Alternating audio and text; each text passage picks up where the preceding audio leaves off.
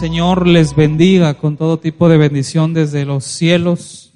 Y quiero que me ayuden abriendo su Biblia y, si pueden ayudarme en la, en la pantalla a la carta a los Hebreos, capítulo 10. En el verso 23, por favor, Hebreos capítulo 10, verso 23. Vamos a leer del verso 23 al verso 25. Dice la, la palabra del Señor, mantengámonos firme, sin fluctuar, fluctuar la profesión de nuestra esperanza, porque fiel es el que prometió. Y considerémonos unos a otros para estimularnos al amor y a las buenas obras, no dejando de congregarnos como algunos tienen por costumbre, sino exhortándonos y tanto más cuando veis que cuál día, que aquel día es el que se acerca. Verso 25, ¿me quieren ayudar a leerlo? Voy a contar la de tres si usted lo lee. Una, dos, tres.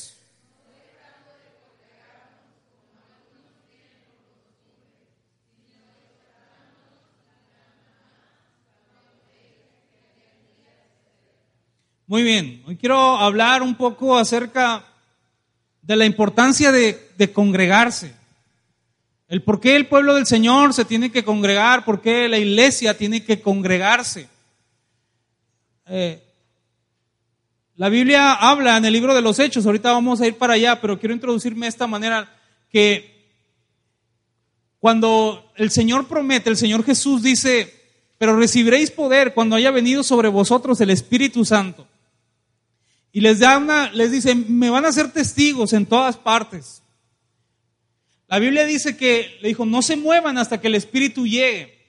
Y ellos, algunos empezaron a ir de los que habían estado ahí, se empezaron a desesperar y se empezaron a ir, pero algunos esperaron la promesa, juntos, unánimes, un mismo sentir, un solo propósito, y eso era que el Espíritu Santo descendiera de, con ellos y los marcara con fuego, con poder y con autoridad. De modo que un hombre que era pescador, que no era, había recibido a lo mejor cursos de oratoria, que no era a lo mejor muy elocuente en sus palabras, una vez que el Espíritu Santo de Dios cae sobre él y lo llena con su poder y con el fuego de lo que caracteriza al Espíritu Santo, había gente que se burlaba y había gente que decía, ¿qué andan haciendo congregándose esos locos y todavía que pareciera que están borrachos? Y la Biblia habla que Pedro se levanta y empieza a decir, estos varones no están borrachos, no, eh, no están mal, estos varones han sido llenos del Espíritu Santo de Dios. Y empieza a predicarles y hablarles acerca del, del Evangelio, acerca de Jesucristo, les empieza a dar una cátedra. Y la Biblia dice que cuando ellos empiezan a escuchar la palabra que Pedro soltaba, una de las características que en, en el corazón de ellos hubo es que hicieron la pregunta, varones, hermanos de nosotros, hermanos míos, ¿qué haremos? ¿Qué vamos a hacer?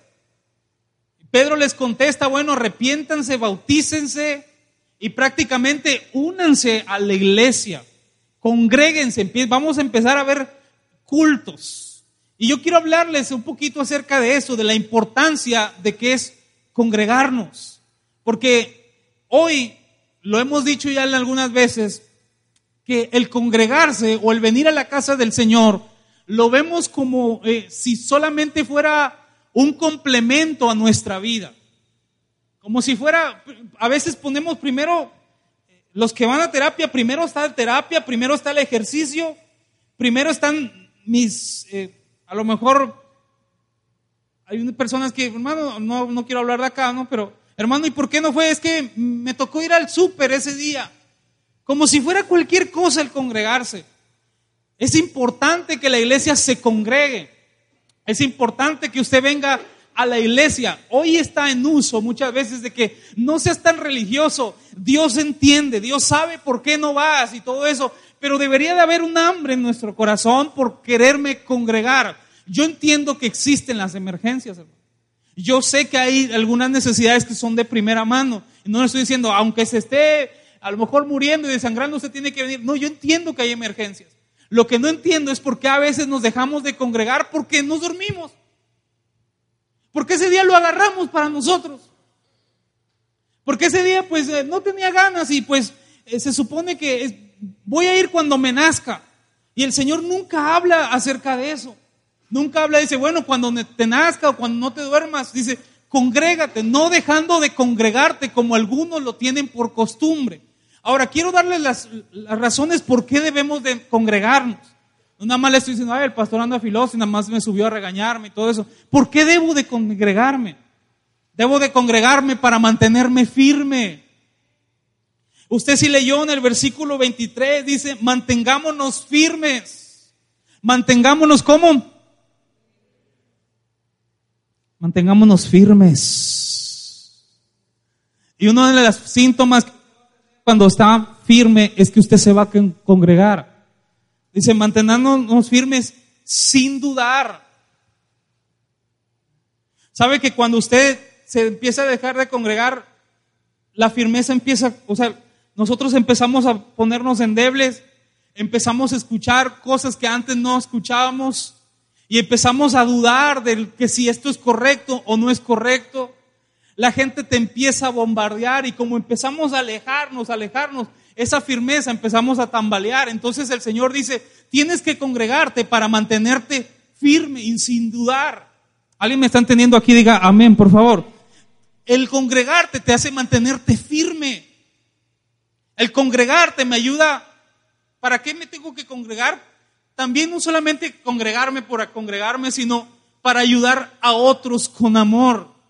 Usted viene, usted hace iglesia, usted es un solo cuerpo y usted no solamente viene a hablar de mis necesidades, las necesidades que yo tengo, sino que el Señor te pone y ve que entre tus hermanos hay necesidades. Y qué importante es ver cuando entre nosotros mismos suplimos esas necesidades, sabemos dar a aquel que lo necesita. ¿Alguien me está entendiendo acá? Dígame amén, por favor. ¿Sabe qué triste es ver? No digo que no pueda pasar, pero qué es triste es ver que hay veces nuestro, nuestra gente tenga necesidad y anden empeñando sus cosas en el monte de piedad o en algunos, ¿cómo le llaman? En algunos este, casas de empeño, teniendo tantos hermanos acá. Y a lo mejor tú dices, hermano, es que si yo presto, aquí no pagan. Pero yo no te hablo que tú prestes. Yo te hablo que tú des. Y fiel es Dios. Es que estos temas no son muy, no son, no sacan muchos amenes, no, no se preocupe. Aquí es, estos temas son de los que se duerme la gente, estos son, temas son los que, nos, que es difícil, ¿verdad? Pero teniendo tantos hermanos aquí, ahora tampoco se vaya al extremo de que ya vio y pues de aquí saco. Como yo sé que predicación sin chisme no es predicación, es cierto.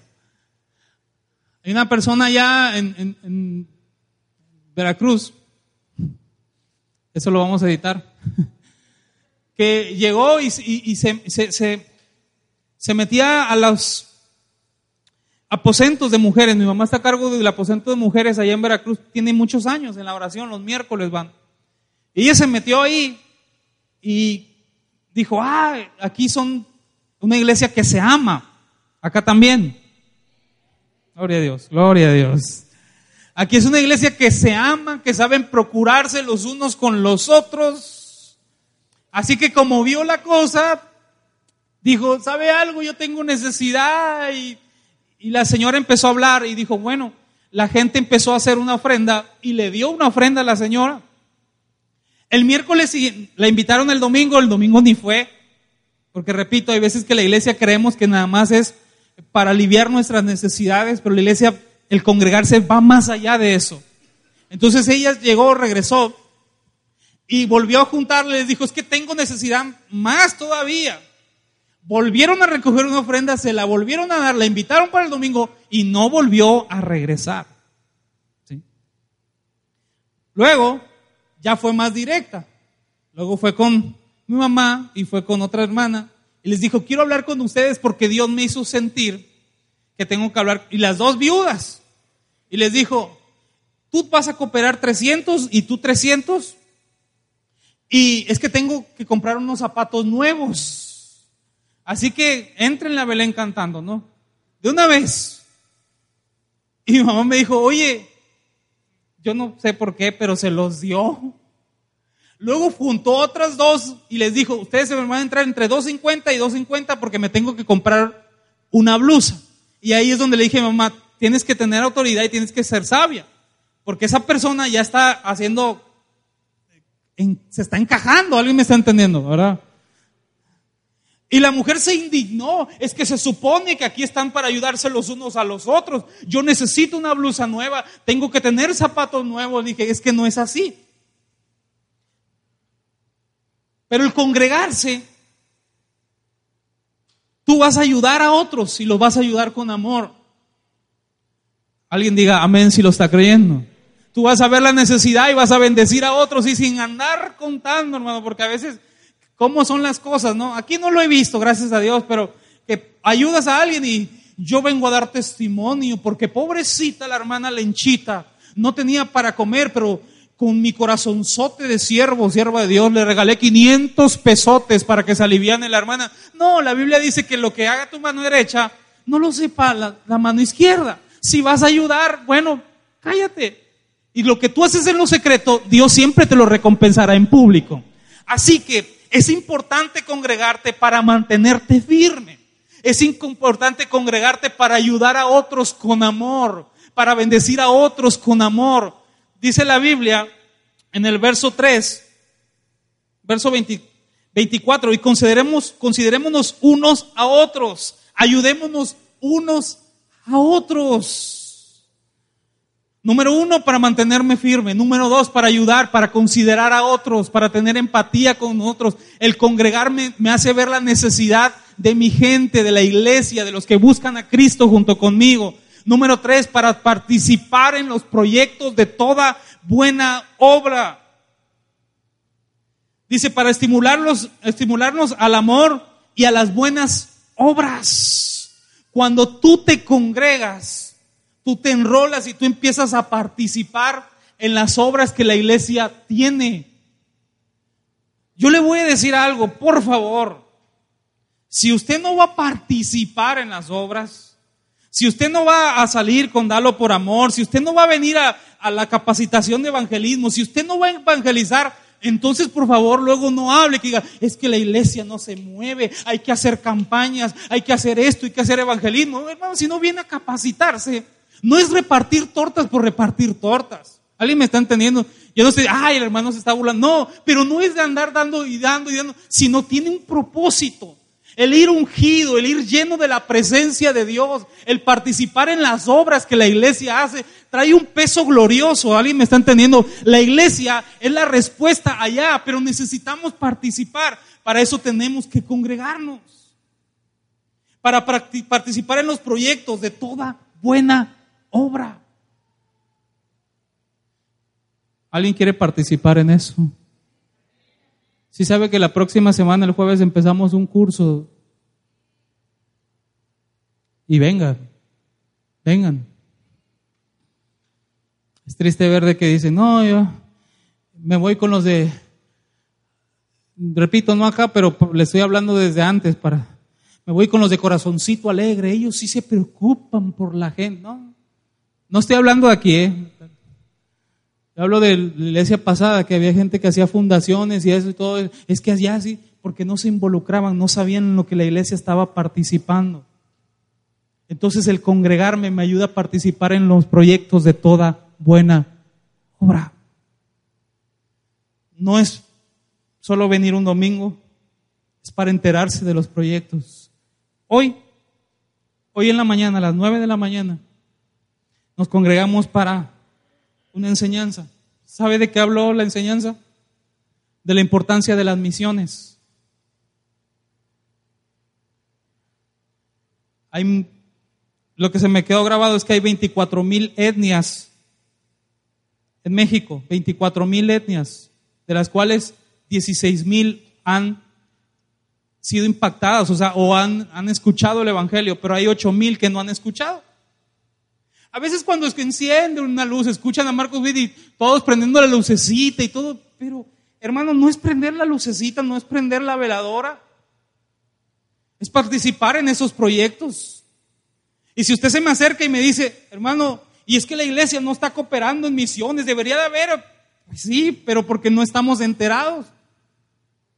Cuando tú te enteras de las cosas, te encuentras que hay vida, hay misiones. Como asambleas de Dios tenemos, hay, gente, hay, hay, misioneros en Marruecos, hay, misioneros en Mozambique, hay misioneros en España, hay misioneros en Italia, hay misioneros también en las etnias de, de aquí de México, hay misioneros por todas partes del mundo. Ahora, nuestra iglesia, ¿cómo está participando en eso? ¿Cómo los estamos apoyando? Las misiones dicen, por ejemplo, las misiones dicen, que se hacen, ¿cómo? Con los pies de los que van, las rodillas de los que oran y las manos de los que dan. Pero si nosotros no conocemos cómo podemos participar, entonces el congregarme me ayuda a participar en los proyectos de toda buena obra. Ahora, algo más. Ya dije tres puntos. Y sin vacilar, esta vez tengo 12. Así que vamos tres. Aguantan los otros nueve, me dice amén. ¿Qué hago, hermano? ¿Les digo o no? Vamos de los primeros tres. Van, faltan nueve, hermano. Son doce.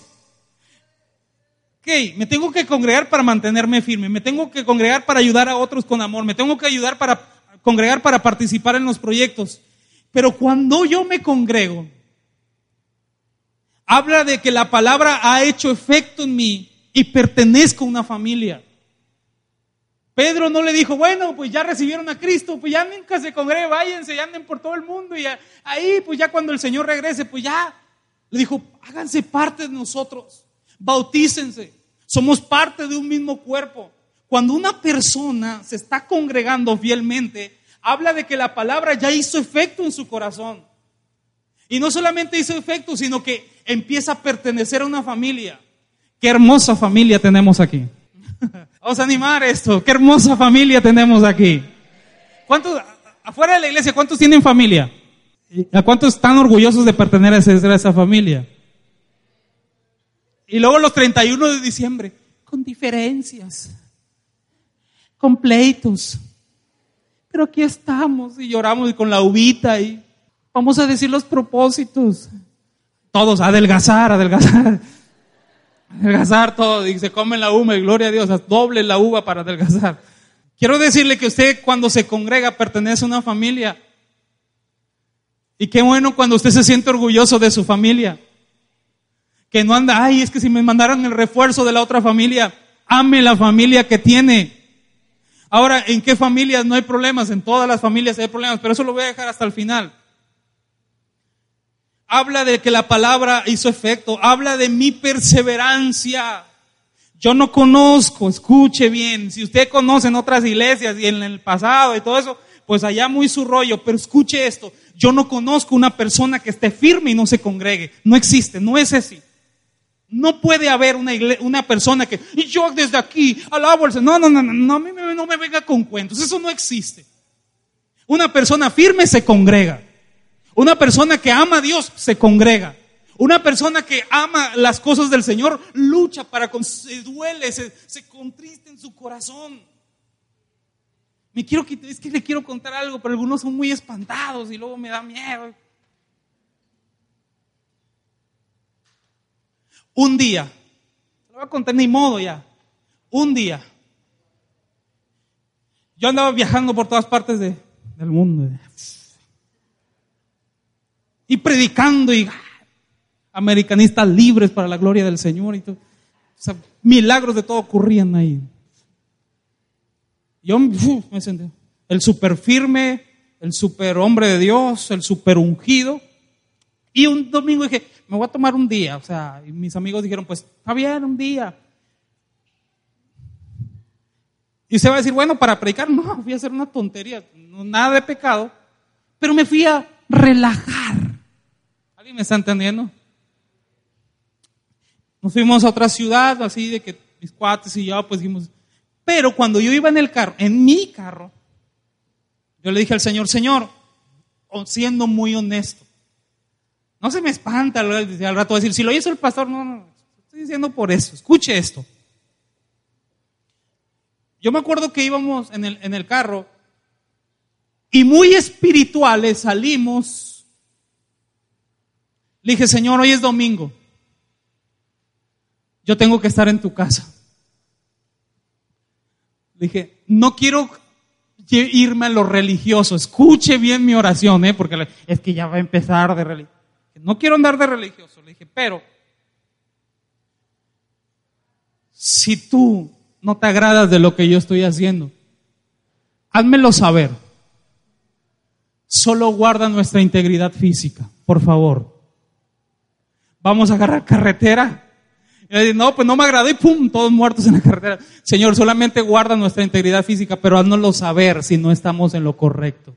O házmelo saber a mí.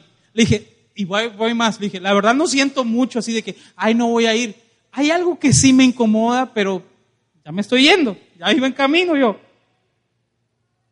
Llegamos al, lugar, todo, no iba a hacer algo malo, la verdad íbamos con varios amigos. Dejamos el carro ahí. A uno que no iba ahí, que nos esperó en el lugar donde íbamos, le pegaron una golpiza Solo por ser de Veracruz, pues saben que lo de Veracruz es bello y pues les da envidia y cosas así, ¿no? Espéreme, usted sé que está cuestionando, no que goró y que, espéreme, espéreme. Íbamos cinco en el carro, el otro nos estaba esperando allá, le pegaron una golpiza cuando llegamos, parecía cacahuate garapiñado, o sea, lleno de bolas todos. Yo llego y unas doñitas, unas señoras nos dicen, deje el carro aquí, aquí se lo cuidamos por tantas horas. Costaba una lana se lo pagamos. Cuando regresamos el carro abierto, sin estéreo, sin batería, traía un perfume nuevo, traía eh, unas cosas, mis amigos traían chamarras, traían cosas pues buenas que habían dejado ahí porque íbamos a salir.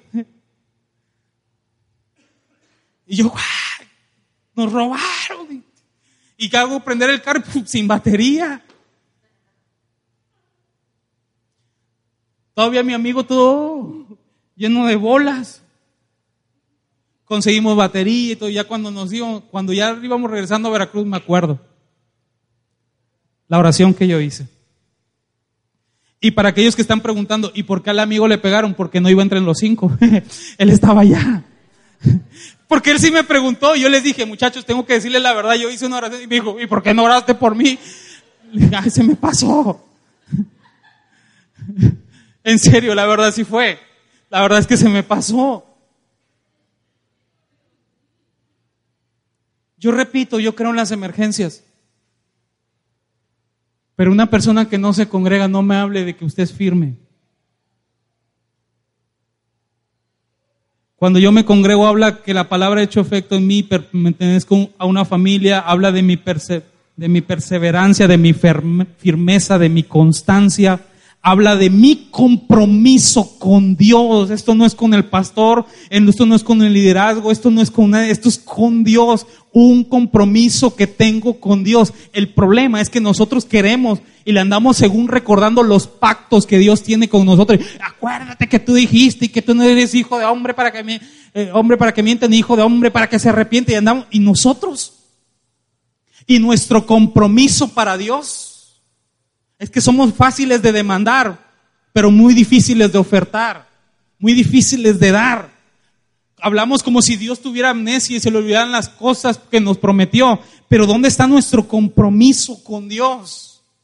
El que tú vengas habla de un compromiso y yo sé que a lo mejor en mi mente es que esto es por deleite, esto es por amor, no es por compromiso. Bueno, si ya no lo hacemos por amor, hagámoslo por compromiso, porque tenemos un compromiso. Él es el Señor, ¿alguien me está entendiendo? Y no mandamos nosotros, Él nos manda a nosotros. Usted, por ejemplo, usted no va al trabajo cuando usted quiere. Usted no va al trabajo cuando dice, ay, me dormí, pues ya ni modo. Y a la siguiente, pues me volví a dormir y ya ni modo.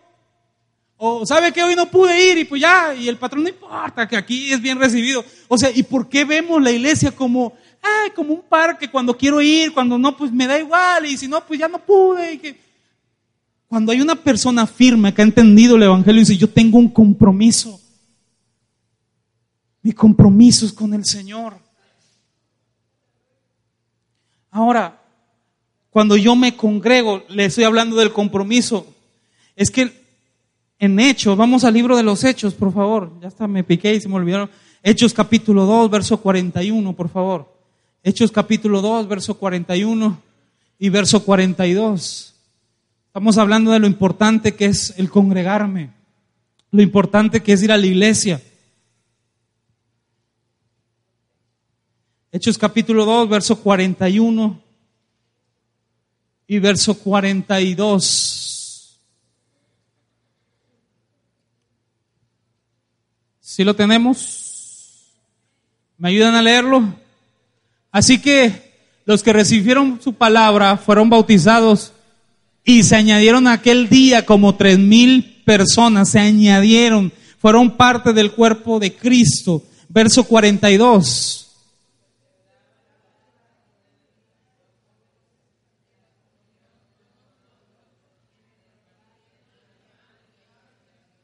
Muy bien, así que cuando alguien recibe su palabra, la, la, palabra de Dios, y hace efecto, que dice, se añaden al cuerpo de Cristo y perseveran.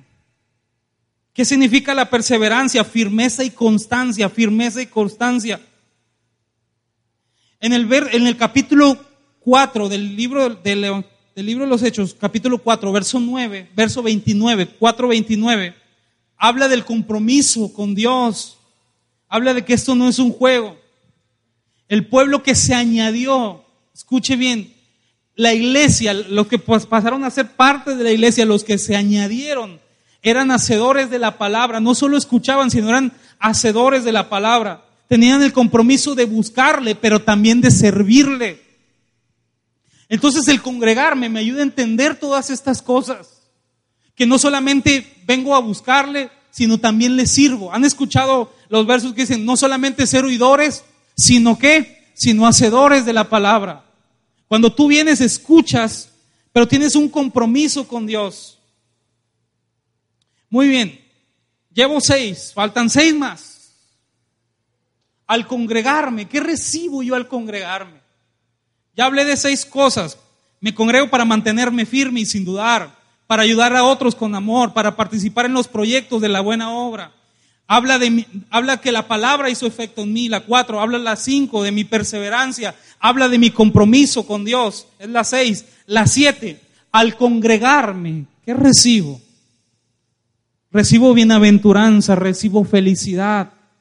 Vamos a ver el Salmo 84, Salmo 84, verso 4 y verso 10. Primero el verso 4 y luego el verso 10. Capítulo, Salmo 84, Salmos 84, capítulo 4, verso 10. Primero el verso 4. ¿Qué dice el verso 4? Bienaventurados los que habitan en tu casa. Bienaventurados los que asisten, los que están en tu casa. Bienaventurados los que están ahí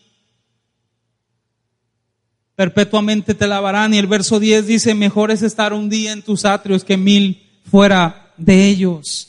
Cuando yo me congrego, recibo felicidad, recibo bienaventuranza. Hechos capítulo 10, verso 42. ¿Qué pasa cuando yo me congrego? ¿Qué recibo cuando yo me congrego? Ya, ya dije, recibo bienaventuranza. La otra es que recibimos palabra. Cuando usted viene y se congrega, recibe palabra y además de recibir palabra, recibe fe. Porque la fe viene por él y el oír por la palabra de Dios. Siempre he dicho que hay personas que se la pasan eh, viendo a Dolores Ayala y viendo que, que, que si este cómo va el gobernador, que si subió tal las tortillas, y ay, es que qué voy a hacer, y apenas si me alcanza, y nos jalamos los cabellos, y qué va a pasar con la economía y todo eso, y andamos escuchando puras, puras malas noticias. Cuando usted viene a la casa de Dios, recibe palabra de Dios. Y recibe fe, porque la fe viene por el oír, y el oír por la palabra de Dios. ¿Sí? Y después fe, la certeza de lo que se espera, la convicción de lo que, de lo que no se ve. Venga a escuchar buenas noticias. Hay gente que pone a lo mejor eh, chistes ahí, para alegrarme un día. Venga a la, a, la, a la iglesia. Usted reciba la palabra del Señor y vendrá entonces fe a su vida. Cuando me congrego recibo felicidad, bienaventuranza, recibo palabra, además escudriño las escrituras. Usted está ahorita manejando la palabra, usted está yendo de texto en texto y está diciendo, si es cierto, cuando vengo, bienaventurados son los que habitan en tu casa, recibo palabra. En Hechos 10, verso 42 dice, y ellos perseveraban en las escrituras, en las enseñanzas de los apóstoles. Además, es un lugar para dar gracias a Dios y adorarle. Cuando usted viene a la casa del Señor es un lugar para dar gracias a Dios. Alguien tiene que dar gracias a Dios de esta semana que Dios ha sido bueno con usted. Alguien Dios cuidó a su alguien Dios cuidó a su familia de alguien aquí dígame amén, por favor. ¿Quién se quedó sin comer esta semana? ¿Quién tuvo quién qué comió? Alguien aquí. Es más, ¿quién tuvo la dicha de escoger en qué quería comer y no? Gloria a Dios. Hoy se me antoja, tenemos la bendición esa. ¿Quién tuvo la dicha de ir a abrir el closet y qué zapatos me pongo? Las mujeres saben de lo que yo hablo, ¿verdad? Los hombres o estos o los rotos. Las mujeres abren.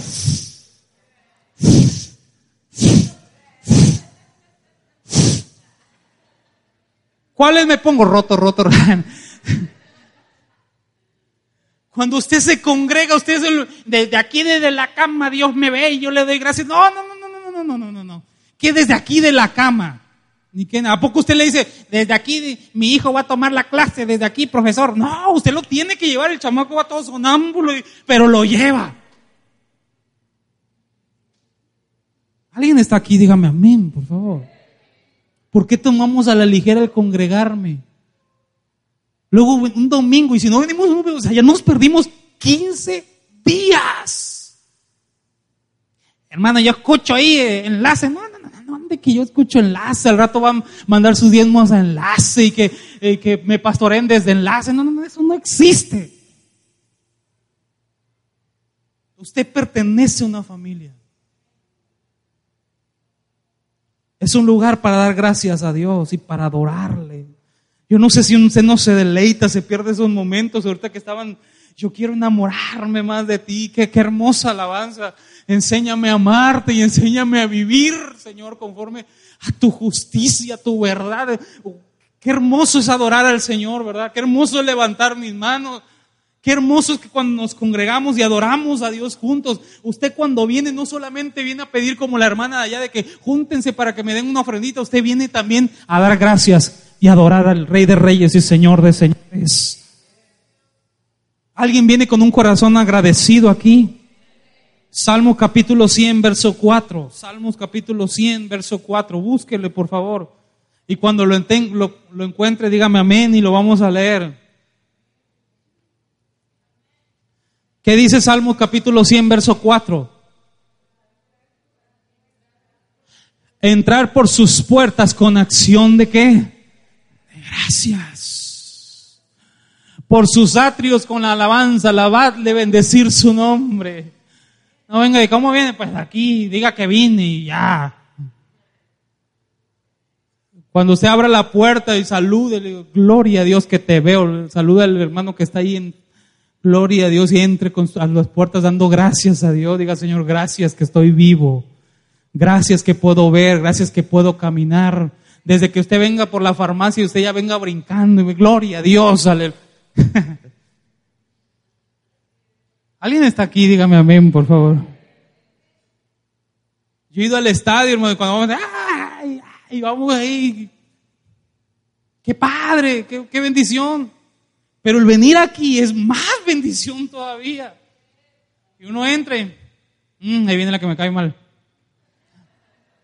O sea, para empezar el día mal, ahí está, mira la carita que tiene. Y el Señor dice, hey, entra, tus, entra a las puertas con acción de gracias.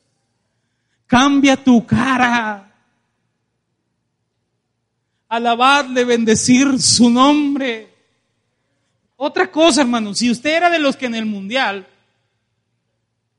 estaba la música y usted estaba sentado, pues está bien, lo entiendo. Pero si era de los que se iban hasta abajo. O de que los que los aventaban y salían, salían y los agarraban aquí, que y que acá, y viene a la casa de Dios y no levanta sus manos, qué mal, ¿eh? De verdad. Yo la adoro así. Bueno, está bien. Si tú eres así, así está bien. Entiendo que en la orquesta del Señor hay batería, ¿verdad? Hay flautita y unos que es bajito, está bien. Está bien. Si yo no andaba ahí haciendo helicóptero ni nada. Pero yo te repito, si usted andaba abajo, ande afuera, abajo, abajo, de ridículo, y aquí no quiere levantar sus manos, o sea, por favor, alabe al Señor, adórele al Señor. Es una bendición que está vivo, que tiene, que puede hablar, que puede transmitir. Hay lugares donde no pueden hablar, no pueden pronunciar el nombre de Jesucristo porque los encarcelan, los persiguen, los matan. Pero aquí podemos levantar el nombre del Señor bien alto y establecer el nombre, el reino del Señor y gritar y adorar. ¿Alguien está de acuerdo? Diga conmigo amén, por favor. Y es más, suelte el aplauso, pero suelte eso para el Dios Todopoderoso.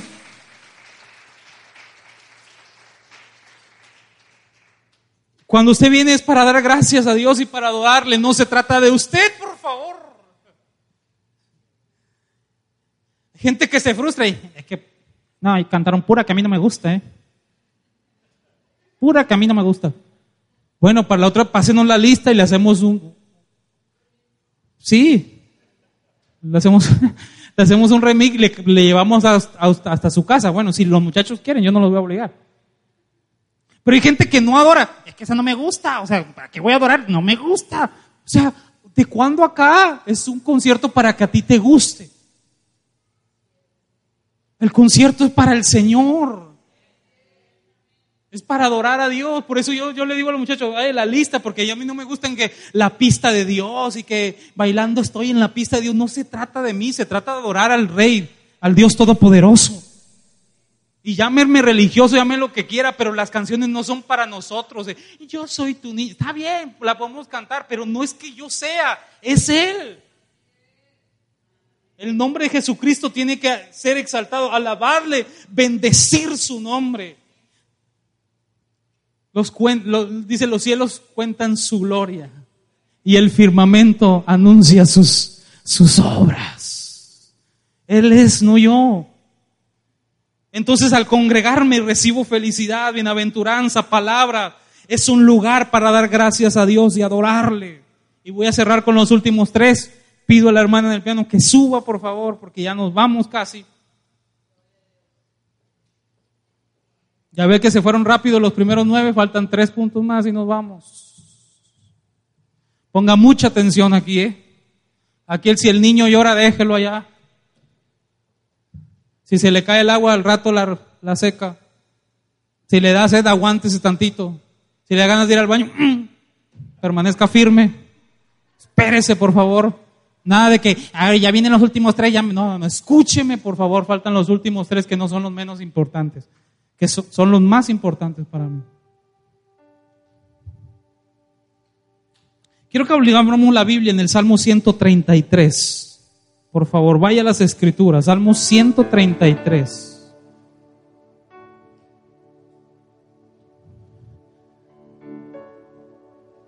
Gloria a Dios, me estoy gozando ahora con mis hojitas acá. Ni modo, alabarle a Dios en todo tiempo. Dios dio, Dios quitó, bendito sea el nombre de mi Dios, dice. Muy bien, Salmo 133, versículo 9. Y sí quiero que todos lo tengamos, por favor, que ninguno se quede. Mirad cuán bueno y cuán delicioso es habitar los hermanos juntos en armonía es como el buen óleo sobre la cabeza, el cual desciende sobre la barba de Aarón, sobre la barba, la barba de Aarón, y baja hasta el borde de sus vestiduras, como el rocío de Hermón que desciende sobre los montes de Sión, porque allí envía Jehová bendición y vida eterna. ¿Por qué tengo que congregarme? Porque Dios dice que esto es bueno. En Génesis la Biblia dice que Dios empezó a hacer las cosas y decía, y vio Dios que era bueno y los bendijo. Después dice, hizo esto y vio Dios que era bueno y los bendijo. Siento la presencia del Señor en esta. Fíjate, cuando Dios dice, mirad cuán bueno. O sea que cuando usted se congrega, Dios dice, esto es bueno. Y cuando Dios observa algo bueno, Dios bendice. Dice la Biblia, mirad cuán bueno y delicioso es habitar los hermanos juntos en armonía. ¿Por qué me congrego? Cuando pregunto, ¿y por qué vas a toda la iglesia? Porque es bueno. Es bueno que yo me congregue. Porque es deleitoso, es apetecible. Usted no venga con cara aquí a la iglesia, usted venga gozoso que cuando la gente vea, le diga, es que siempre que vas a la iglesia te veo bien, bien contento y pues es que voy al mejor lugar, o sea, voy a la iglesia, voy a adorar a Dios, que se vuelva una tierra deseable, que la gente quiera venir a, a este lugar. ¿Alguien me está entendiendo aquí? Dígame amén, por favor. Que la gente vea nuestro semblante, diga, es que siempre te veo a las nueve de la mañana bien contento, que te vas bien perfumadito. Pues cómo no, si cada domingo voy a la congregación y adoro el nombre del Señor Jesucristo. Pero mire esto, cuando es bueno, me congrego porque es bueno, porque somos testimonio para los demás, porque es deleitoso. Pero hay una cláusula, hay una cláusula ahí. No es congregarme por congregarme, no es ir por ir. Dice, mirad cuán bueno y es delicioso habitar los hermanos. ¿Cuántos hermanos hay aquí? Sépame, a ver, vamos a levantar esto. ¿Cuántos hermanos hay aquí? diferente barrio, ¿verdad? Es más, diferente nacionalidad, diferente estado, pero comprados con una misma sangre, que es la sangre del Cordero. Hijos del Dios Todopoderoso, del Rey de Reyes y Señor de Señores. ¿Alguien puede estar aquí diciéndome amén, por favor, a esto? Ok, mirad, cuán bueno y delicioso es habitar los hermanos. Había, ¿Habrá hermanos aquí? Dígame amén. Unos más guapos, otros no tanto pero todos somos hermanos, gracias a Dios por eso. Entonces la primera la cumplimos, porque somos hermanos. Pero no solo congregarse como hermanos, sino dice, juntos, ya estamos juntos, pero es en armonía. ¿O cuánto cuesta eso en las iglesias? Hablamos del fornicario, hablamos del adúltero, hablamos del masturbador, hablamos del ladrón, del secuestrador, hablamos, hablamos de los rateros, pero cuán difícil es habitar los hermanos juntos en armonía. La armonía, ¿sabe lo que significa la armonía? Significa relación de paz. O sea que cuando usted ve a una persona, tengo paz. Si usted al ver una persona no siente paz, usted no está en armonía con la persona. Y aquí podemos tener un día de convertidos o mil años de convertidos. Pero ponte en paz para las personas. Dice la Biblia que antes que traigas tu ofrenda, primero ve y ponte en paz, ponte de acuerdo con las personas, después trae la ofrenda. Pero como hoy se nos ha metido otro evangelio, lo vemos como poca cosa y no es así. Si tú no perdonas, tú no puedes recibir el perdón de Dios. Así que la armonía, habitar en armonía, habla de la relación de paz, habla de concordia. ¿Y qué es concordia? Es aprobación y alianza. Vamos a aliarnos. Identifica a tu enemigo. Tu enemigo no es el que está adelante, no es el que está atrás, no es el que está a tu lado. El enemigo es el que te quiere ver en ese estado. El que te quiere robar la paz. Sé inteligente. Si el enemigo es audaz, tú sé más capaz que él, sé más inteligente que él. El Espíritu del Señor está sobre ti. La Biblia habla que Daniel salió de grandes cosas porque un espíritu superior estaba sobre él. Si el Espíritu de Dios está contigo, muéstrate como es. Cuando veas a las personas, suéltales un abrazo. Y si están así, tú veles, abrázales, tú bésales, haz lo que tengas que hacer. Pero vive en armonía. La armonía es relación de paz, ya dije que es concordia y es entendimiento entre dos o más personas. Escucha, hermano. La, diferencia o el versus de relación de paz. Lo contrario, ¿sabe qué es? A la armonía, divisiones. Y a veces por son, por son, son por asuntos sin importancia, asuntos tontos.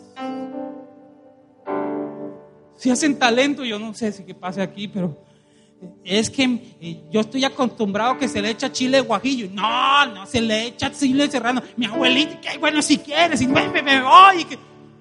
Cosas tontas. Le platiqué una vez. Yo estaba en la iglesia, terminé de predicar y bajé y uff, ya sabes, el guapo, bajo al baño.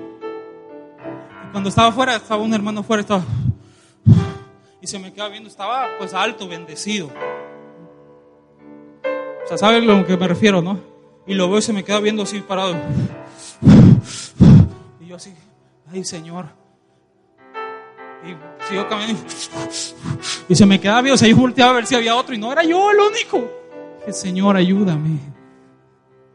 Y cuando me iba acercando, yo dije, pues le voy a tener que dar porque es mejor dar que recibir. Entonces, cuando estaba así, y me suelta la mano. Creo que se los platiqué.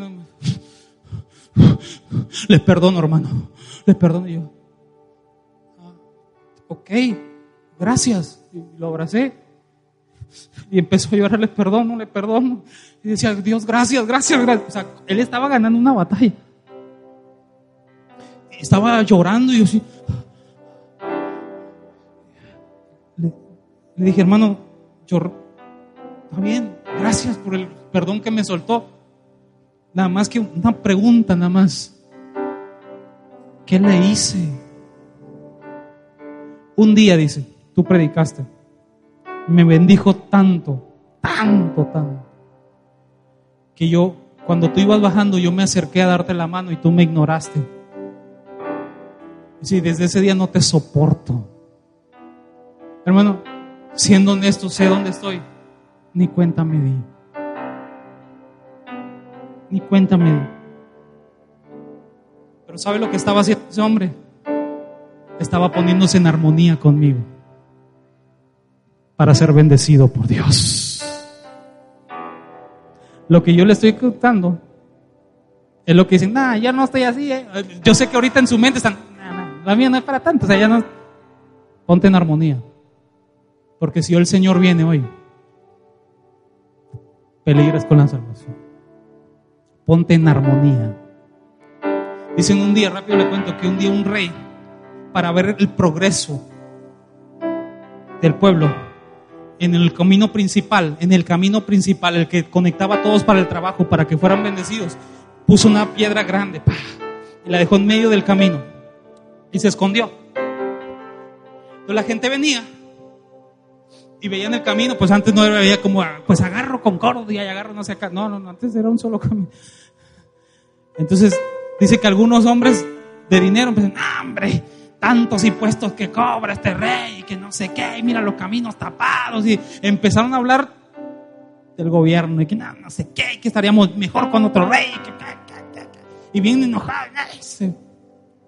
Otros llegaron y, pues ya me voy a tener que ir por otro lado. Dice. Sí, pero que llegó uno ahí sencillo. Vio la piedra. Dejó su morralito, el que traía lleno de verduras. Dijo, ay, Señor, pues las cosas no van bien, pero bueno, tengo. Y empezó con todas sus fuerzas. Todas sus fuerzas. Y no podía todo, y palanqueó y todo hasta que la rueda, la, la, la piedra se movió. Cuando la piedra se mueve, había un costalito de monedas de oro ahí. Y el hombre ve y las abre y el rey sale. y le dice, ay Señor, si es usted, dijo, no, no, agárralas. Agárralas, hijo.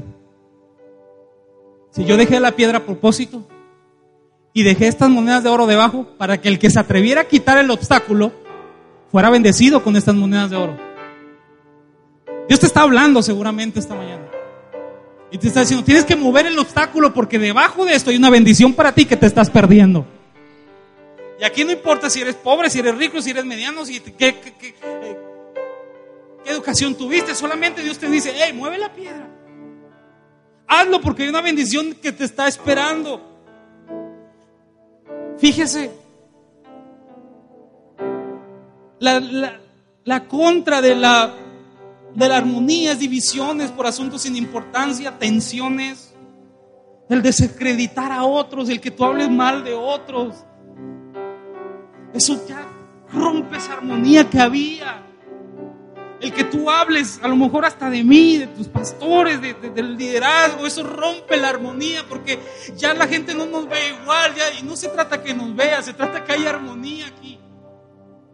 Sabemos que en todas familias hay errores. No me estoy amarrando el dedo. Estoy diciéndote que en lo que te corresponde a ti, busca la armonía. Si algo no te gusta, ora por la persona, que Dios cambie el carácter, cambie los hábitos. Ten empatía, no todos somos como tú, ni, somos, ni son como yo. Hay cosas que a veces no comemos, que no practicamos lo mismo, que, pero no por eso vamos a romper la armonía enojos, chismes, los bandos, las, las, las diferencias que hay entre nosotros. Es todo lo contrario, lo que es armonía.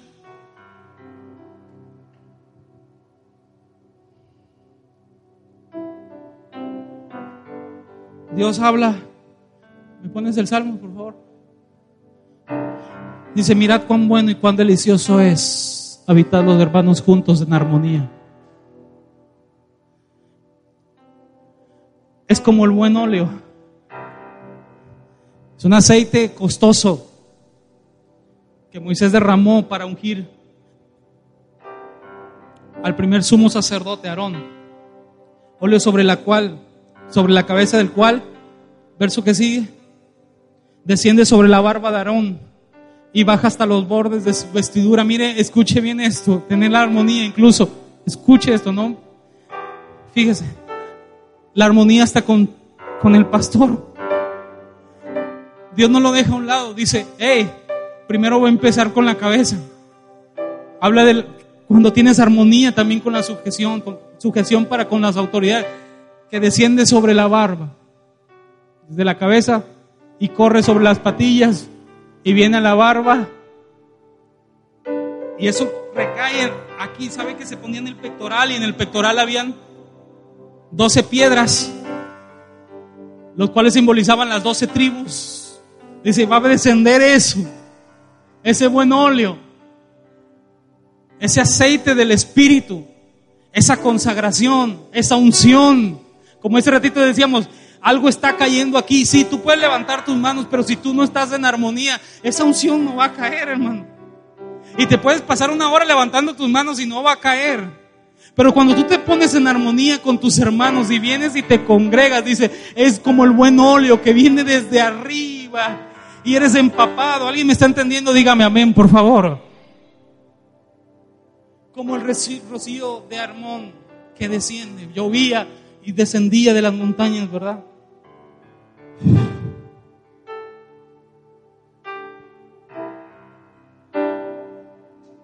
Porque ahí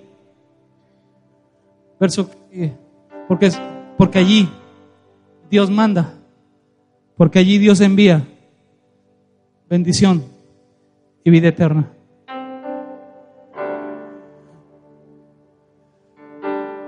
No la reguemos. Hagamos que esta iglesia sea una iglesia de bendición para muchos. Pero vamos a empezar nosotros. Ponte pongámonos en armonía con nuestros hermanos. Hoy es el día de soltar el perdón. Hoy es el día de hablar. Hoy el día, es el día de quitar la piedra. Primero que entre nosotros. Ya no hables del pasado. Hay cosas que se solucionan con un abrazo, hermano. Y que dicen, vamos a estar en armonía. Hay cosas que no coincidimos, pero en algo coincidimos. Todos estamos de acuerdo aquí, que Jesucristo es el Señor. Que aquí el que merece toda la gloria y toda la honra es Él. ¿Alguien está de acuerdo conmigo? Que Cristo salva, Cristo sana, Cristo bautiza y Cristo viene. ¿Alguien cree en eso conmigo igual que nosotros? Entonces estemos en una misma sintonía. Ya que si yo le echo sal o no le echo sal, ya que si a mí me gustan las patitas de pollo y a ti no te gustan eso, ya es cuento aparte. pero vamos a ponernos en armonía para que aquí sea de bendición para muchos. Allí es donde Dios manda la bendición. ¿Alguien quiere que Dios mande la bendición esta mañana acá? Ah. ¿Alguien quiere que Dios envíe la bendición esta mañana a este lugar? Entonces Dios dice, fácil, ponte en armonía, somos hermanos, ya estamos juntos, te falta una cosa, armonía.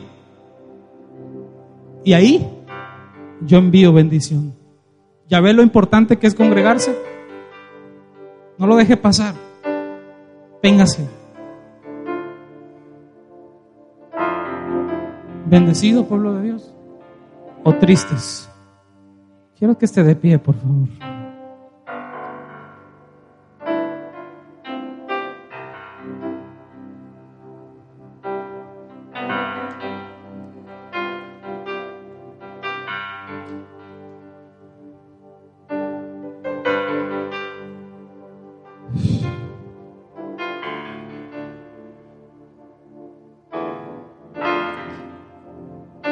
Hay una unción en este lugar.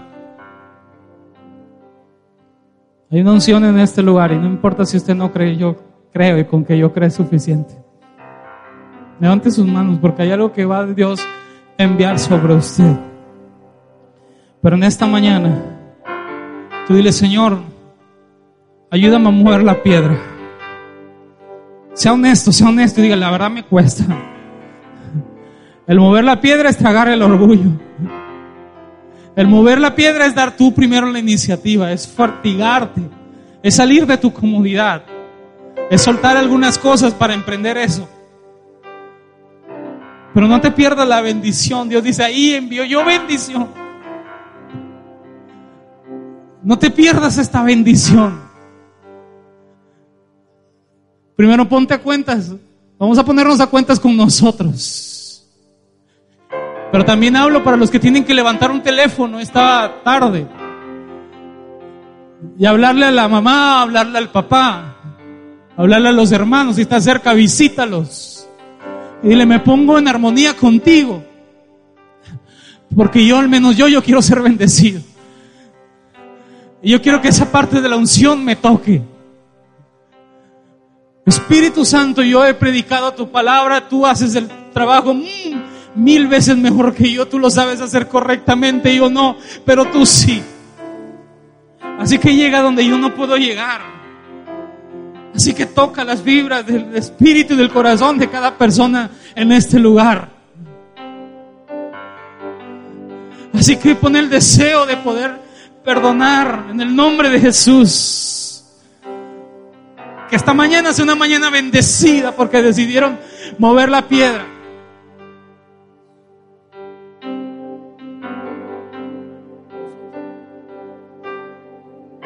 Sanando heridas, levantando al caído. Su gloria está aquí. Padre, en el nombre de Jesús, quiero hacer un llamado a todos los que están en esta mañana aquí. Todos, todos, todos, todos. Vénganse acá, vénganse un momento al altar. Vénganse un momento al altar. Su gloria sobre mí. Véngase, véngase, véngase, véngase, véngase un momento sanando heridas, levantando al caído. Que esto se vuelva una tierra deseable. Véngase, véngase más para enfrente.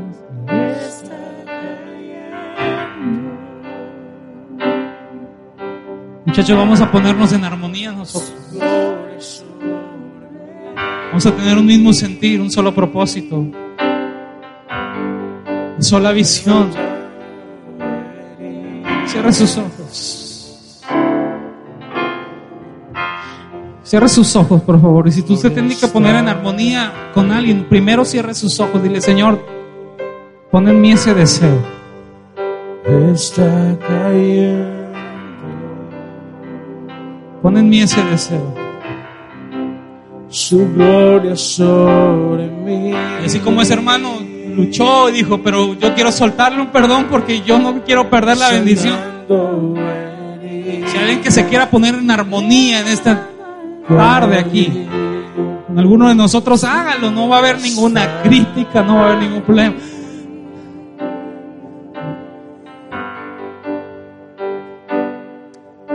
Hable a Dios, hable con Dios un momento, hable con Dios un momento. Hable con Dios un momento.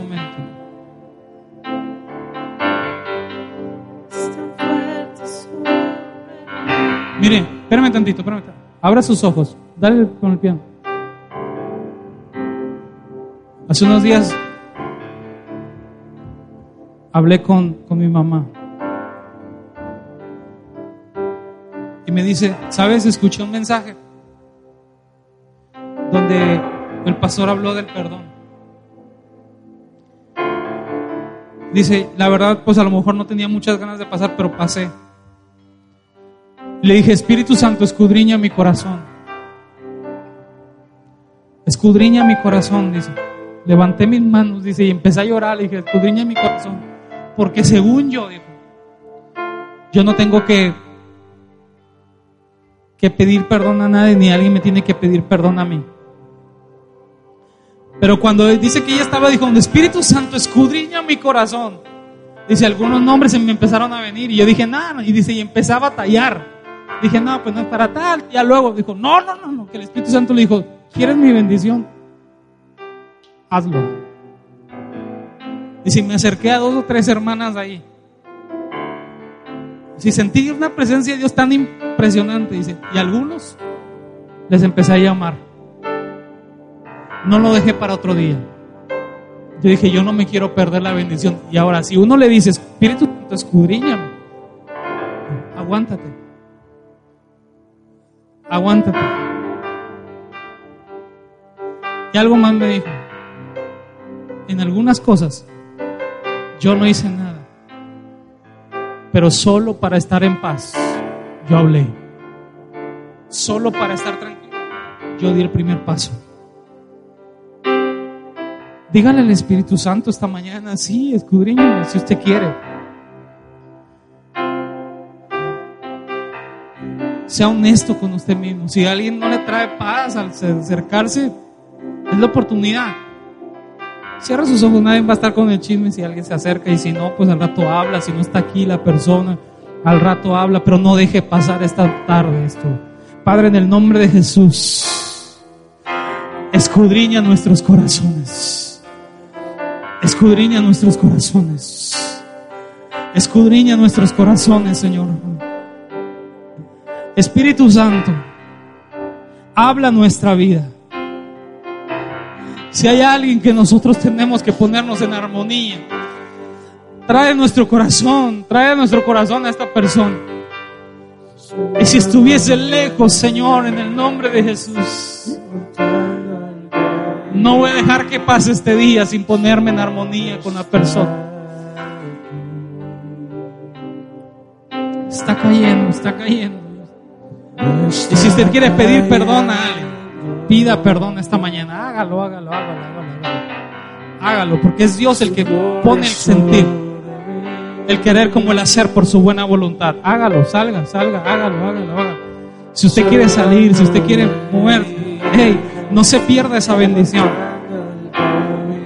Quizás en su propia casa, quizás un amigo de usted. Quizás usted no se dio cuenta, pero lo hice sentir mal. Hágalo, por favor. Hágalo esta mañana, hágalo esta mañana y no se pierda la bendición. Porque allí es donde Dios envía bendición y vida eterna. Ahí es donde Dios envía bendición y vida eterna. Cierra sus ojos levantando al. Padre, en el nombre de Jesús. El querer como el hacer por tu buena voluntad, Señor. Y si tú le trajiste un nombre a él, no permitas que él se oponga, el sol se oponga bajo su enojo, Señor. Que ella pueda ser libre de eso en el nombre de Jesús. Que pueda ver el resultado del perdón. El resultado de ponerse en armonía con. Eh, Dios nos llama a paz. Si hay gente que te ofendió, que te hizo algo, ponte en armonía. Dios, Dios quiere bendecirte en esta mañana. Ponte en armonía con, con hermanos, con padres, con amigos. Hay cosas que tú no vas a poder solucionar. Pero Dios quiere hacerte libre de eso. Para que tú no repitas ciertas historias. En el nombre de Jesús. Está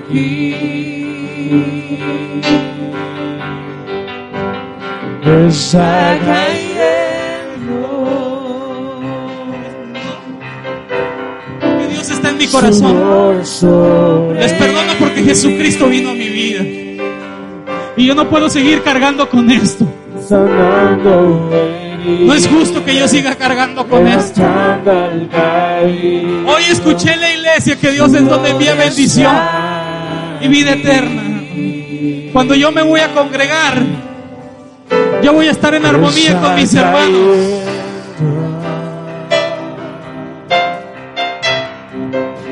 Su gloria sobre mí.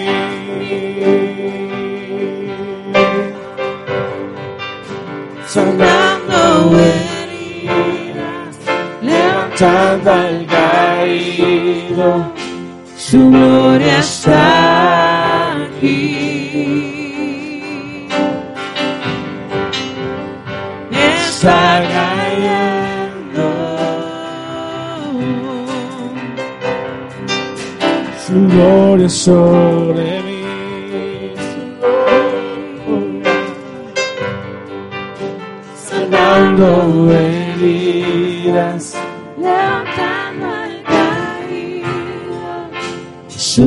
gloria está aquí.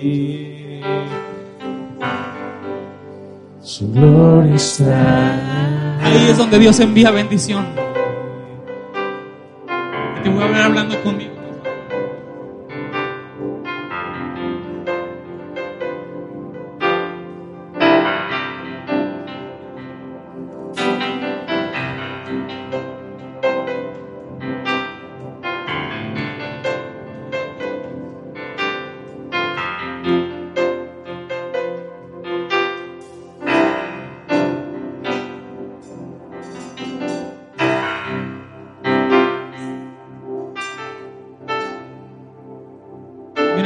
Altar. El Señor está haciendo algo aquí. Pon tu mano en el corazón, por favor. Pon la mano en tu corazón. Dios, envía bendición, bendición, bendición. Bendición. Yo me voy a poner en armonía.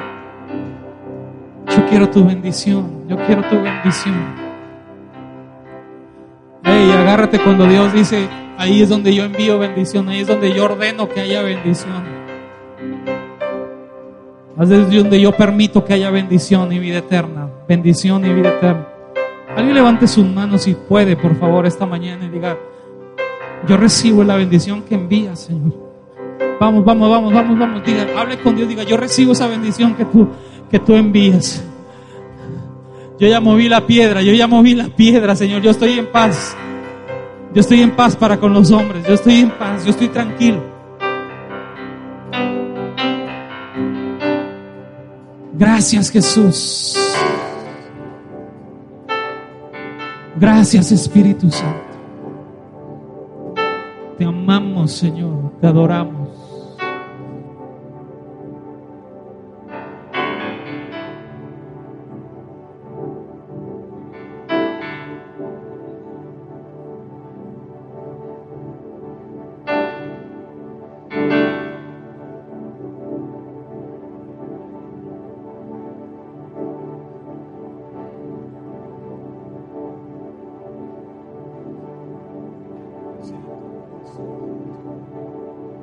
Mire, quisiera que hagamos algo. ¿Por qué no adoramos a Dios juntos? Uno de los puntos fue que aquí es donde venimos a adorar a Dios juntos. Nadie se vaya, levante sus manos. Y empecemos a decirle, quiero levantar a ti mis manos. Maravilloso Jesús. Es una bendición el que usted pueda, la Biblia dice, entrar por sus puertas con acción de gracias. Adórele a Dios un momento, adórele a Dios un momento, adórele a Dios un momento.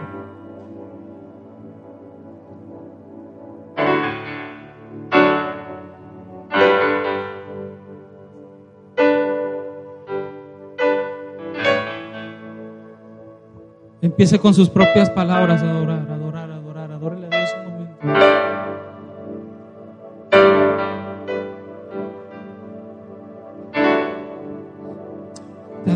Jesús. Te exaltamos, Rey de Reyes y Señor de Señores. Eres hermoso, Dios, sin igual. Gracias por tu palabra, gracias por tu consejo. Gracias porque tengo paz.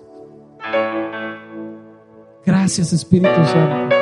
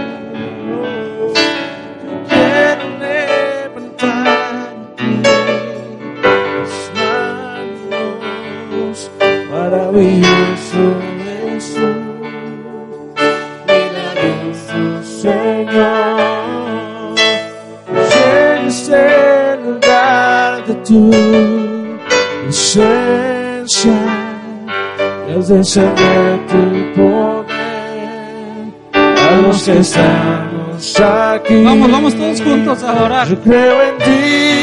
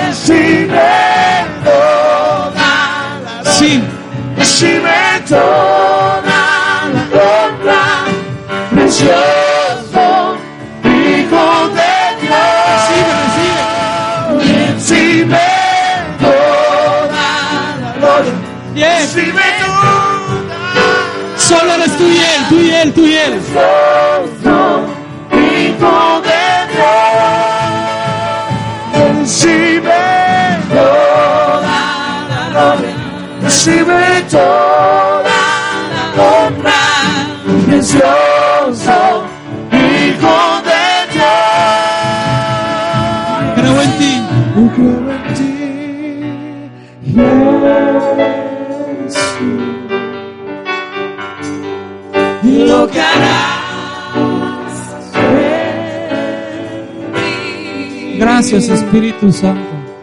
Creo en ti.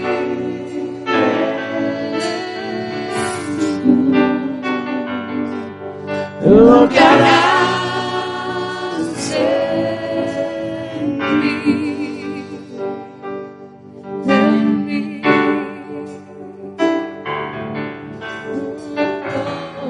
Ponme por último el Salmo 133, por favor. Y quiero que lo recitemos todos juntos, todos juntos, todos juntos. Voy a contar la de tres. Y usted lo va a cantar, a, decir conmigo. Pero un favor más. Ya tiene tiempo que no lo hago, así que no digan, no me hace salir con lo mismo, por favor. Cuando usted lo termine de leer, yo quiero que por lo menos le dé un abrazo a 10 personas diferentes aquí. Y dile gracias por ser mi hermano. Sí, algo, al- algo, qué guapo, algo, una palabra de bendición. Una, lo empezamos a leer. Una, dos, tres.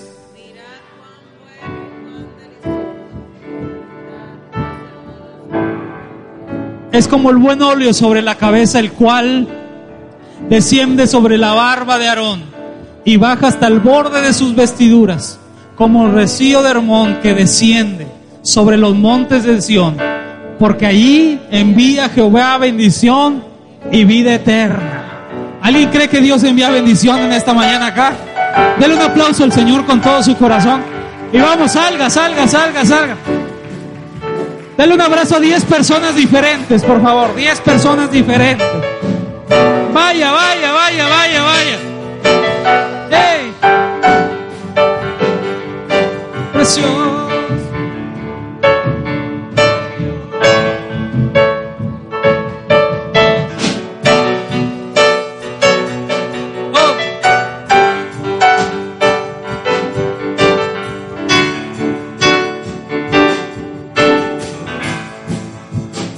Porque ahí es donde Jehová envía bendición y vida eterna. Bendición y vida eterna.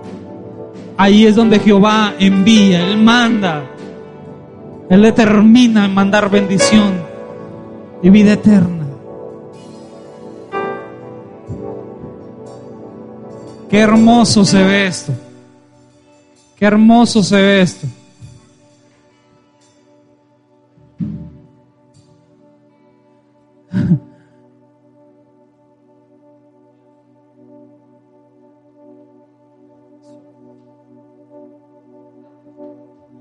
Tome su lugar, por favor.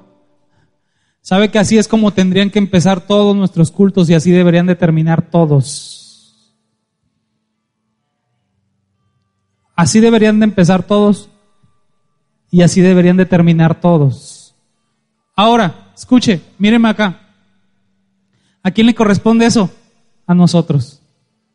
A nosotros nos corresponde eso. No le eche culpa al sistema, no le, le eche culpa que, ay, que no hay unción. Eso nos corresponde a nosotros. El llegar, abrazar, el decir, Dios te bendiga, me da tanto gusto estar aquí y así mismo terminar. Eso nos corresponde a nosotros, no le corresponde a nadie más más que a nosotros. Que Dios les bendiga con todo tipo de bendición desde los cielos.